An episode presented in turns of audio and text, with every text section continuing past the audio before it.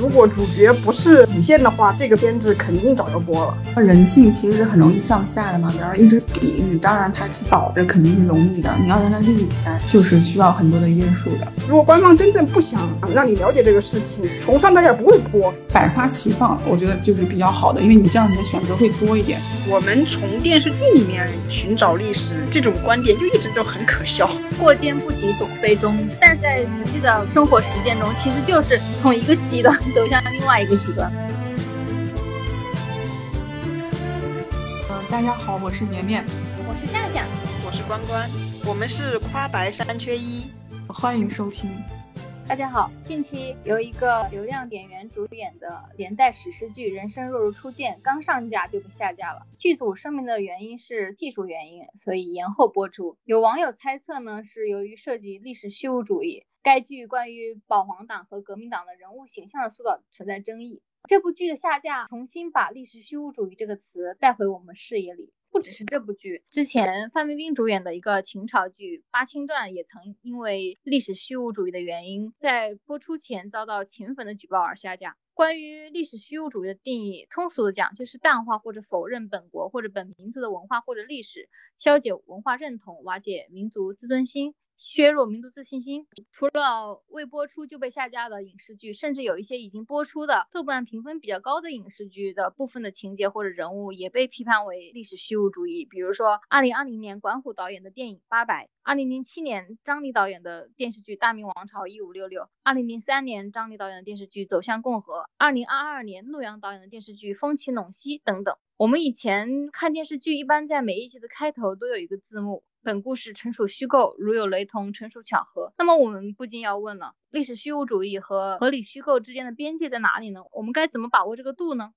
首先，我个人的看法就是说，历史虚无主义的话，肯定就是它是违反了我们的一个是官方钦定的标准，还有一个就是我们违反了我们对呃社会主流对某些事件的看法，所以它实际上是一种反动的思想，它会虚构一些历史观，然后虚构一些历史性的东西，然后来颠覆我们大众认知的这么一个观点。这样的话，其实就造成了就是说，他会夹带私货，然后会潜移默化的。影响我们观众的一些思想吧。呃，合理虚构的话呢，它其实就是在不违反历史的本质的基础上，然后你就可以合理的放大或缩小一些人物的特质啊、事件的那个严重性啊什么的。就是有一句话不就说了，就是说是叫大事不虚，小事不拘吗？你只要在主体上面是符合历史的发展脉络，然后你小事上面你是可以就是自由创作，就这样的话就相当于是我们在整体上看看起来的话，就还是不会违反我们主流的一些。些东西，所以我觉得最大的区别就在于你是否与我们的主流看法以及官方钦定的标准有所违背。大众嘛有一句话嘛，叫历史是任人打扮的小姑娘，但是我们就算打扮历史，也还是要有一个主流审美的嘛，而这个主流审美就一定是以官方的标准和社会主流的标准为唯一的标准。我其实是觉得，对于这个问题的讨论，还是应该限定在历史剧或者历史小说这个专门的范畴里。对于其他类型的文学，我觉得倒不用如此上纲上线。如果你这个剧或者小说，你把它定义为历史剧或者历史小说，那它就是说必然要担负一定的普及历史知识的重任。你就不应该天马行空的去改变一个历史的结局，或者说去颠覆历史的正统的这样一个思路去写。但是其他的呃文学类型，我可以接受虚构，因为历史小说它既然是呃小说，它不同于历史著作，它当然不应该拘泥于历史的事件，应当允许作者合理的想象虚构。但是这种虚构呢，就是确实要有一定的限制，它确实就是不可避免的牵扯到了一系列的这个呃历史的复杂性的问题。但是对于我们的小说来说，它必须以塑造典型形象、刻画丰富的复杂的人物性格，满足人们的欣赏需求和思想情感。如果说你要把它定义为一个历史剧的话，那你当然要对于描写重大历史事件、对于历史的全局发展以及至关重要的一些重大历史事件，你应该尽量与历史保持一致，就不应该在历史小小说中去胡编乱造重大的历史事件。在这方面做的比较好的，其实我觉得就是《三国演义》，就是很多读者对于三国时期的历史，并不是从从《三国志》上得来的，而是通过阅读《三国演义》来了解这一段历史嘛。当然，这个很多时候其实是靠不住的。就比如鲁迅就曾经说过，就是你通过看《三国演义》来了解曹操，就不是一个真正的观察曹操的方法。而且他在这个中国小说的历史变迁中，还曾经说过，《三国演义》的第一个缺点就是容易招人误会，因为它中间所叙的事情其实是呃七分实事，三分虚构，它的实多虚少，所以说人们或不免定信虚者为真。即便是一些很出名的一些学者和诗人，他也很容易就是说被《三国演义》的一些史一些描述闹昏了。这些事情它不足以断定，就是说读者不能从历史小说中获取丰富的历史知识。有一些小说其实也比历史还要更加真实。我曾经读过那个李自成这本书，他这本书其实描述的他李自成所领导的一个明末农民大起义的一个整个过程，它其实要比呃明史里面李自成自传要准确的很多。所以其实我们的历史记录者本身也有一个就是他自己的一个问题，而历史小说呢，我觉得就是它满足人们审美需求的同时，确实也担负着一个向大家去普及历史知识的一个作用。与一些现实生活题材的小说相比，它其实是有特殊性的。所以我觉得就是历史小说其实是从更高的层次上去了解一个历史，然后把握历史的本质，而不是斤斤计较，就是说某人某事是否确有其人，是否确有其事。啊，但是呢，由于那个小说它其实比读历史呢更容易为人们所接受，当然会有很多的读者会误认为历史小说中所写的人和事大部分就是真实的。但是这就给我们一些问题，就是说历史小说的虚构应该有一个什么样的限制？就我是认为，就是如果说作为严肃的历史小说，就应该本着就是虚实参半的原则去创作，要达到一个历史真实与艺术真实的一个辩证的统一。主要的历史事实与主要的人物性格应该符合历史的真实，你否则就失去了这样一个历史小说的一个特点嘛。从另一方面来说，它也应该就是要遵循文学创作的规律，还是要有一些大胆的虚构，嗯，应该要求大体上的正确，但是不应该剥夺艺术家徘徊于虚构与真实间的这样一个权利。我觉得他的《三国演义》的成功也在于它就是基本上是符合历史大势趋势的。然后反映了那个时代的历史面貌，而作者呢，也就是不拘泥于历史的事实，在不违背历史基本事实的基础上，他发挥了充分的想象力，然后大胆虚构，创造了许多栩栩如生的历史人物形象。比如说那个赤壁之战，《三国志》上是关于赤壁之战的记载，其实是说曹操在赤壁之战的失败，是因为当时发生了严重的疫情，部队失去了战斗力，然后只好撤回北方。但是《三国演义》通过合理的想象与虚构，他用长达八回的篇幅把这场战其实写的是波澜壮阔、淋漓尽致的。他把这个过程描写的非常的合情合理，也符合基本的事物发展变化的规律。其实他对于这场赤壁之战的描写，他参考了《资治通鉴》，还参考了很多其他的野史杂记，绝大部分情节都是他虚构出来的。但是这段描写，他既没有违反赤壁之战当中这个曹操呃败然后刘胜的这样一个基本的事实，也符合了一个人物的基本性格。所以我觉得，就是它既符合历史的本质，又符合历史演绎小说的创作规律。所以我觉得它是成功的。比如说，还有一个就是它有一个扩写的这样一个方式在，就比方说那个三顾茅庐那一段，三顾茅庐《三国志》里面就是很短的一段，但是《三国演义》就根据这上的记载，用了近一万字的篇幅，呃，写出了一系列动人的故事。他通过这一系列虚构的故事，表现了刘备的求贤若渴，还有诸葛亮的一个远见卓识。也表现了关羽和张飞二人性格的上的不同。作品反复的渲染烘托，制造出来这种千呼万唤使出来的艺术效果，其实它成为了《三国演义》中艺术水平很高的一段描写。再比如，就是说我们耳熟能详的这个《空城计》这一段，其实《空城计》它只是在一个陪注索引的一个《郭冲三日》里面有讲，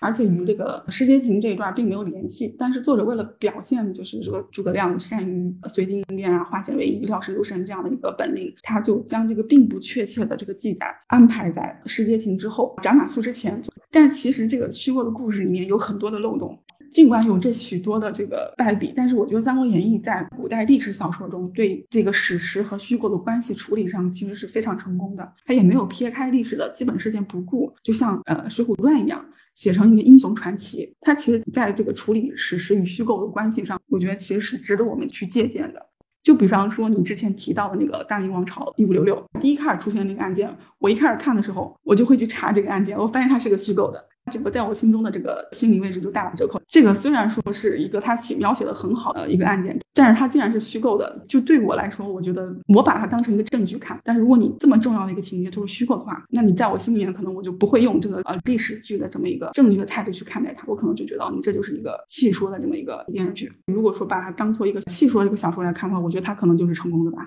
说你觉得这个电视剧不符合历史的真实性，然后你就把它禁掉，这个是我特别不赞成的一种态度。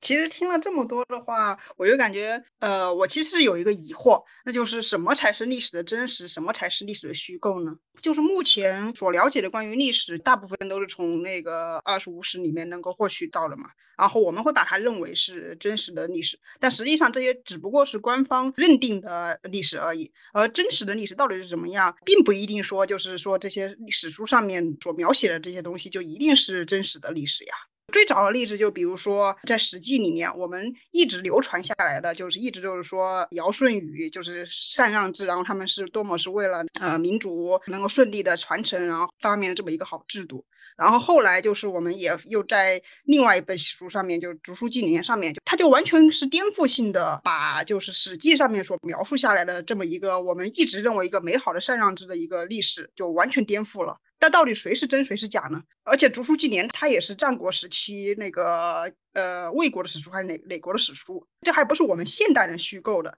那怎么说呢？所以我一直就认为，关于历史的真实和虚假，我们是没有办法判断的。而唯一的就是我们只能遵循就是官方的定义。还有就是群众的朴素的这么一个定义，官方认为尧舜禹他是禅让制的，他是符合就是他们官方统治的，然后而且群众也认为是那么美好的一个权力的传承，也是符合他们的关于那个时代的想象的，所以我们就认为那段史实就是是以史记的为准，而不是以竹书纪年为准。同样的，三国里面也是，三国志它其实它陈寿写的嘛，他也是站在了那个蜀汉的角度来描写嘛，然后同样的也是因为后面的所有人都同情。蜀汉，所以他就会在编写《三国演义》的时候，也会传承的这么一个史观，就是说蜀汉是正统，然后在这个传统的史观的条件下，然后他才会进行一些材料的编排，然后写出这么一个《三国演义》，它也是符合我们就是传统的民众的主流观点的一一个史观嘛，所以我们会认为它这个《三国演义》它是合理虚构，而不是那个历史虚无主义。对不对？然后关于你说的关于我是否有虚构这个事件，就认为它不是历史剧或者不是证据，我觉得这根本不是一个唯一的标准。最典型的例子就是两千年的时候那个雍正王朝，我们一直把它当成我们帝王政据的一个开端，但是它那个里面的很多东西都是虚构的，但他为了表现就是雍正这么一个形象，然后他进行这么一个编排，我们还是认为它是证据。他其实就是传达当时官方的一个态度，就是他会认为一个为民服务的一个好的一个帝王形象的存在，就是一个表达了官方的一个态度，或者说就表达了官方对雍正这么一个人的一个一个历史的评定。所以我有一些虚构是合理的，这个也不能说是历史虚无主义吧。这个也只是说是合理虚构吧，并不是说我们在写小说或者写证据的时候有一些虚构的东西，我就认为它是那个它又不符合我们那关于历史的一些表达。我还是觉得它还是遵照两个观点，就是一个就是它符合官方的它要宣传的一些角度，另一个就是它符合我们广大人民群众的朴素的一些情感。你只要符合这两点，你合理的虚构是没问题。现在的剧都没几个证据了吧？最多就是很多的戏说长得很像证据。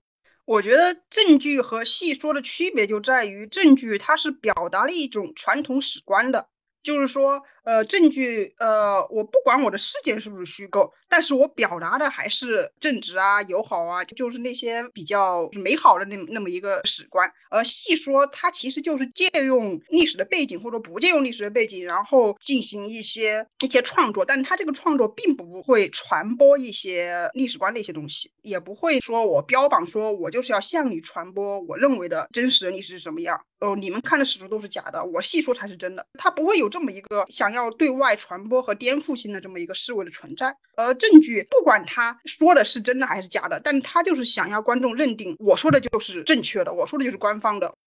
证据里面当然可以虚构了。我刚刚讲的就是《三国演义》，我觉得它是一个比较好的历史小说。它那个赤壁之战，它也是虚构的，它写的非常好，然后它整个也经得起推敲，所以我觉得它其实也是一个比较优秀的这么一个呃历史小说的例子。嗯，只是对于我说那个大明王朝那个来说，因为我太想把它当成一个证据看了，就是因为我觉得他写的很好，然后去查这个历这段历史，我发现没有的时候，我那个心理落差就出来了。我提这个例子，是就是想探讨，就是说你在虚构的和这个真正的遵循史实之间，就是它是有矛盾性的。你可以把握的很好，但是我觉得就是一旦戳破了这个观众和这个剧的这样一个界限，我觉得就是会把观众带到现实，就是因为你看剧，你肯定还是要沉浸沉入进去嘛。但是对于证据的一个定义来说，呃，确实我还是觉得可以，当然可以允许虚构。就如果说谈真的真实性的话，学术性的话，当然你肯定是要有一些考古的一些东西来作为佐证的。其实对于中国的这个史学家坚持的，其实是一个实录的原则。其实大家还是比较推崇实录原则的，就是像《史记》来说，其实《史记》算是中国史传文学成就最高的。然后它其实也是司马迁，他本身就是比较重视勘辨史料的真伪，然后他也是多次的深入实地考察，然后还广收民间传闻，然后弥补了很多史料的纰漏，然后以至于他很多东西都是和这个考古然后能够对上的。史书里面其实还有一点。就以《左传》为例，它记载了很多那种闺中密语，还记载了很多内心独白。然后我当时看的时候，我就想说，你可能知道人家内心独白吗？你知道人家私底下悄悄话吗？你怎么可能会知道？尤其是还有那个什么清朝的那个清史啊，删删改改。呃，因为它毕竟是个少数民族，然后统治整个汉族嘛，所以它必然会删掉很多不利于他的一一些事实。清史稿基本上的它的历史性，我看到很多历史学家对它的评论就是太不真实了。历史学家一般都不太愿意引用这样一个文献作为他的依据。我还是觉得，就是通过人类的一些，比方说出土的现代的一些手法去考证啊、考古啊，我觉得还是还原了很多呃一些以前的一些偏见。只是说你现在在用更科学的手段去不断的去可能逼近我们心中所谓那个更加真实的世界。相比于正剧，其实我更关心的悬疑剧啊、权谋剧啊、宫斗剧啊、偶像剧啊，就这些东西，我们需不需要用历史虚无主义去批判它、去衡量它？如果是一个坏角色，我们就不要去把它写得太好，不要让观众去喜欢它。非正剧的这种情况下，对于历史人物怎么把控呢？不管你电视上面是找多帅的人来演，或者说你怎么来洗白他，在广大人民的心中，他们不会有很大的改变，反而是有很多有争议的人物，如果你稍微把他就是弄得好一点，可能你就会确实会影响一些人民对他的观点。正是因为他有争议嘛，所以我觉得这是其实是有讨论空间的，还是要允许就是不同的人对这些有争议人物的一些看法。而那些开关定论的人，我觉得首先就是创作者，他们也不敢就是特别洗白，他可以给他加一些帅气的数、帅气的那个特质，或者给他加一些可爱的那么一一一点什么的，但是不影响这个人整个人的评定。所以我觉得就是在这种创作这种人物的时候，确实一个是要有分类，就是有些人物确实你不可能挑战人们的底线，还有一些就是对于这些有争议的人物，你确实在塑造的时候就看你作者的私心了，你是想把他翻案呢，还是说你是想就是给他就是按照主流的观点想法来给他进行一个更丰满的塑造呢？就这个就是看作者的私心和他自己的立场。虽然说我们了解历史可能很大程度上是从影视剧来的，但是如果你长大了，你你看多了书，你学多了更多的呃知识，然后你也有更多别的渠道来给你进行一些灌输的话，你可你的观点也是会变的，也不是说一一直会认为电视剧的形象就是真实的形象。所以我觉得这个还是要允许就是合理的塑造吧。如果不是想真的要做一个证据，真的想要去描述真实的历史，我只是想以历史为背景谈个恋爱。像《琅琊榜》以历史为背景搞个权谋剧，包括《甄甄嬛传》以历史为背景啊，我搞一个宫斗剧，那我最好其实还是不是搞个架空比较好，就干脆不要靠历史架子。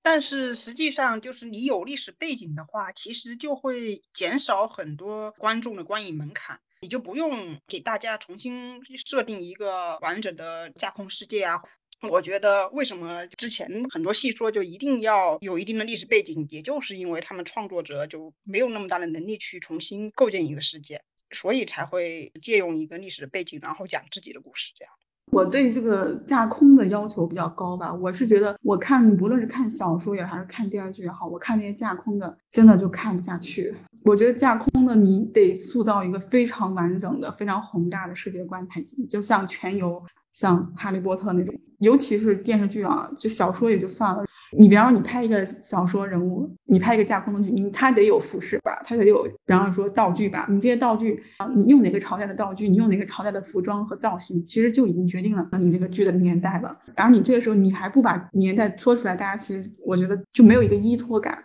我们中国毕竟历史这么古老，就是你如果不是自己创作出一个独立的世界观，你要写一段历史，大家就会去想你这是哪一段儿。这样一问之后，你就观众就会跳出来，就可能就对你这个相当于其实就没有入戏了。所以你必须就是时刻要把观众吸引到你的情节里面去。就比方说那个什么张若昀演的那个电视剧叫什么啊，《庆余年》，对吧？他那个剧我我说实话我没有看下去，就是因为他太架空了。虽然说啊，它是一个穿越剧，然后整个他讲的也不知道是哪个朝吧。这个剧里面就是让我找不到丝毫的一个历史的一个依托点，就是自己的一个意淫而已。你既然写了它是一个封建社会，然后你还是一个现代过去的人，你要在里面讲平等，我当时就觉得天哪，你这个你这个思路你不应该，如果你要讲平等，你不应该是先把这个皇帝给推翻了吗？你还要去你还要去拥立一个皇帝在这里，你这不是可笑吗？他的这个时代的矛盾点和他他和他追求的一个平等的思想，让我觉得这个剧非常的分裂，所以我完全就没有看下去。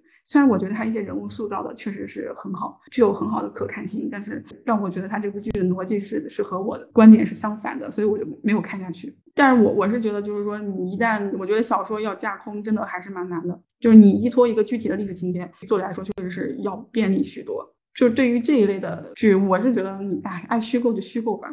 反正它就是一个电视剧而已嘛。大家，我觉得多少人是为了看这个电视剧，是为了去了解真正的历史的呢？我觉得大部分人了解历史还是靠真实的历史教科书，或者说去自己去查一些文献资料吧。但是，比方说像我妈这一辈的人，他们确实就是通过看了很多的历史电视剧，然后来塑造自己对于历史的这么一个看法。人家历史观就是这样的，他或者说他根本就没有什么历史观可言，就不一定人人都要变成一个历史学家。在上学的时候，该普及的东西，我觉得都要普及到位就 OK 了。对，其实我就始终就觉得，我们从电视剧里面寻找历史这种观点就一直都很可笑。难道我们看电视剧也是为了去学习吗？不都是为了消遣吗？你就算是看正剧，我也是为了消遣呀。我不是说我要看正剧，然后去学某年某月发生什么事情吧。所以我就觉得网络上很多，甚至很多专家他们吹毛求疵都很可笑。如果想要科普更正统的历史，那你就去上百家讲坛啊，那你就去编历史科普书啊，甚至你都可以去写历史小说呀。你有各种各样的渠道，嗯，去给大家宣传真实的历史是什么，就是历史是什么样。你非要就是在一个消遣的电视剧里面去斤斤计较，说这个地方这个不符合历史，这个事件是虚构的，有意义吗？大部分人看电视剧根本就不是为了想了解历史而去看电视剧的你只要遵循，就是说我我现在这些东西不违反主流价值观，我觉得你就都可以了，何必要吹毛求疵呢？我的观点恰好相反，如果有历史呃专业从业人员，就是应该要趁着某一个剧热播的时候给大家科普，因为他正经科普历史的时候根本就没人看。比如说讲白讲坛，除了比较有名的像易中天呀、呃刘心武啊，还有那个蒙曼，有些比较有名的大家愿意听。那其他的可能有很多正经科普历史的根本就没人看，那些正经的历史的纪录片也根本没人看。看的比较多的其实还是比较通俗的这种呃电视剧啊，包括网文啊之类的。我觉得那些历史的专业的影评人啊，还是专业的从业者，就是可以趁着这个东风，然后来宣传一下自己的历史。以前我们那个八百它刚播的时候，我也会在网上看别人去科普的一些真实的呃那个时候的八百这个历史。如果不是八百这样的一个电影出来的话，我根本就不知道这个历史的存在，我根本就不会说哦要通读中国的军事史，然后我才了解的八百。我就是通过一个可能虚构含量很大的一个电影，我才了解了八百有这段历史，再通过。其他的一些人，其他的一些，比如说微信公众号啊，还有 B 站的视频啊等等，才了解到真实的这个历史是什么样。要不然我根本就不会去看。但是我觉得呢，对于那些娱乐性的、通俗性的文艺作品的批判还是要有的，也可以趁着他们的流量，然后来科普一下历史嘛。但是呢，嗯，我觉得不太好的就是不要让别人下架嘛。关于这个架空这一点，其实我跟绵绵的观点也是相反的。其实我更喜欢看架空，而不喜欢他们把一个本来是架空的剧强安到一个真实的历史之中。呃，我们其实也有一些架空的，比如说像九州九州缥缈录啊，然后还有就是像江夜，如果他真的把它变成现实，我就会用现实的历史去衡量它。百花齐放，我觉得就是比较好的，因为你这样你的选择会多一点，而且这也涉及到一个就是网络上那种二极管思维的一个问题，就是就很多人老觉得自己喜欢一个东西就就觉得哎我这什么都好，然后谁批评你你都不开心。但是我想说的就是标准真的不一样。如果说标榜说自己是历史证据，然后他要什么全方位的展现某个时代的那个风景啊那些东西的话，我觉得你就完全可以用历史的角度去批判他。但是他没标榜这些，他就只是借用那个背景讲自己的故事。你你趁这个热点去科普没问题，但是你非要批判他不符合历史，我就觉得完全没必要。因为标准都不一样，人家不是为了科普来的，人家就只是讲个故事而已，何必吹毛求疵呢？我觉得这就是为什么很多历史宣传不出去的原因，就是太知识甚高，就是认为我说的就是最正确的东西，你们都需都必须要听我的，然后他们又没有别的渠道去宣传这些，就只能去蹭各种各样的热点，然后你就很明显就是观众。看的就是呃，就是说大部分就是呃被那些热点吸引下去的观众，其实人家根本就不在意这些，真正在意的可能就是那些专业的人。所以我就觉得你蹭热点可以，但是你还是不要就是说带有批判的思维去看这个事情。你正正经经的科普，我觉得大部分人都还是会就是稍微会留意一下的。哎，我想说的是，有可能这些关专家他也不屑于骂这些人，他可能只是为了噱头而已，就像我们标题党一样，只是为了引起大家的注意，然后然后以一种批评的口吻来说你这个不对，怎么怎么怎么，现在不都是这样引流的吗？你看，像百家讲坛火的，像那个于丹，像那个易中天，他们都是把把历史讲的特别生动、特别通俗化，然后所以才会广为人知嘛。你如果真正的走专业的道路，讲那些枯燥的那些东西，我们上学的时候，你也不喜欢听老师正正经经的给你讲历史吧？其实是一样的嘛。应该要反思的不是那些拍电视剧的人，要反思的应该是那些搞历史文化传播的人。其实就是对于易中天而言，也是有人批判他历史虚无主义的，他就觉得用那套去评价那个三国那套也是历史虚无主义，也有很多人批判这个。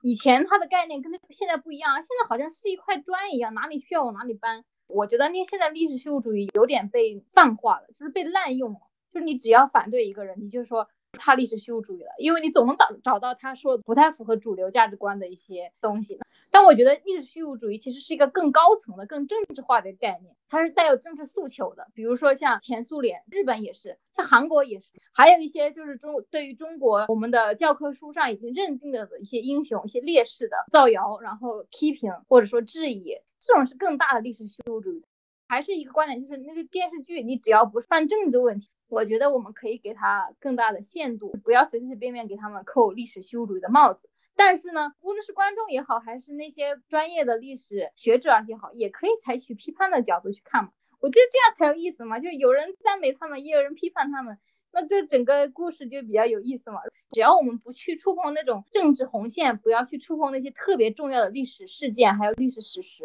我觉得在下面的这些普通的通俗的一些文艺作品都不是很要紧啊。很多东西，如果这个社会上只有一种声音的话，其实是很可怕的一件事情。这样路其实会越走越狭隘，会把你自己推到一个特别逼仄的一个境地。政治上的东西就不能说用平常的这种思维去讨论它。如果你真的涉及到政治，你当然是要有手腕的，或者当然有一些措施出来的。所以我觉得就不是就不是我们这些人可以讨论的了。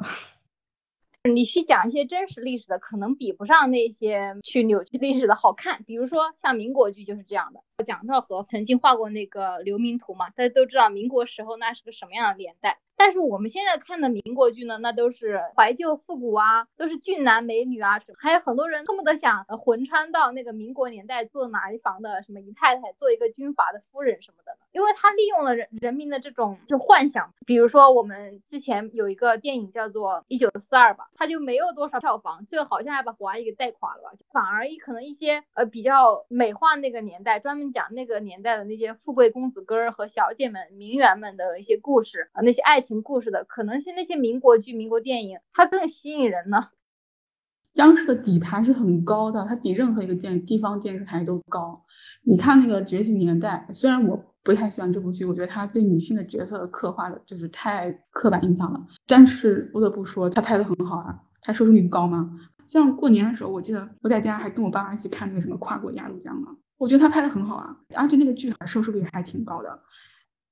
其实央视央一一直都有啊，嗯，只不过是我们年轻人，特别是上网的年轻人不看了嘛。就是你只要宣传就是主流价值观的那些东西，不一定说非要拍唐宋元明清那些以前的那些时代嘛。你你反映现在这个时代的精神风貌的，也是一种宣传，也是一种当代的历史呀。但是我们会看吗？之前央视和那个也拍了一系列的，就是反映现代的那那些电视剧啊，像《最美的青春》啊，像什么什么什么《岁岁年年是红》还什么东西，就也是反映农村的呀。我们会去看吗？我们不会去看呀。其实他他这种也是一方面，也是因为我们不是央视的底盘嘛。另一方面，其实我是想说，在宣传上面，我们不一定非要就是把那些过去的历史剧当成历史剧。其实你反映就是呃当代的这些东西，或者反映现代的这些事情，也都是历史剧啊。但是很明显，就是现在大部分就是有网络话语权的那些年轻人是不会去看，